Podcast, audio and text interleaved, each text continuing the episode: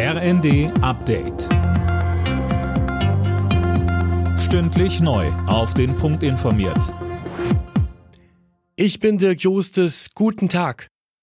Ab heute geht die Weltklimakonferenz in Ägypten richtig los. Zahlreiche Staats- und Regierungschefs reisen an, darunter auch Bundeskanzler Scholz. Er kommt allerdings mit einem bestenfalls mäßigen Zeugnis. Deutschland rennt seinen Klimazielen hinterher. Grünen-Fraktionschefin Dröge sieht innerhalb der Ampel vor allem Verkehrsminister Wissing von der FDP in der Pflicht. Sie sagt im ersten. Bis Frühling brauchen wir mehr konkrete Maßnahmen. Sei es einfach mehr Geld in den Ausbau der Schieneninfrastruktur, sei es über Ordnungspolitik, Tempolimit oder sei es über den Abbau von umweltschädlichen Subventionen. Es gibt ein Riesenbündel an Maßnahmen.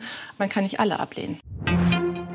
CDU-Chef Merz schlägt vor, das Bürgergeld erst später einzuführen. Er ist einverstanden, die Hartz-IV-Sätze zum Jahreswechsel zu erhöhen, erklärte er im ersten. Über die Reform insgesamt will er aber noch einmal diskutieren.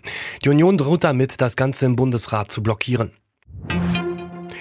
Nach der Pannenserie bei den Wahlen in Berlin stimmt der Wahlprüfungsausschuss des Bundestags heute darüber ab, ob und wie die Bundestagswahl in der Hauptstadt wiederholt werden muss. Die Ampelparteien haben sich für eine Teilwiederholung ausgesprochen.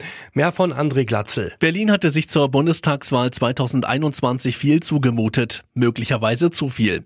Am 26. September wurde auch das Landesparlament neu gewählt. Dazu noch die Kommunalvertretungen. Obendrauf gab es noch einen Bürgerentscheid. Die Folge? Fehlende oder fehlerhafte dauerhafte Stimmzettel, lange Wartezeiten vor den Wahllokalen, Stimmabgabe auch weit nach 18 Uhr. An der Zusammensetzung des Bundestags dürfte sich durch eine teilweise Neuwahl nicht viel ändern.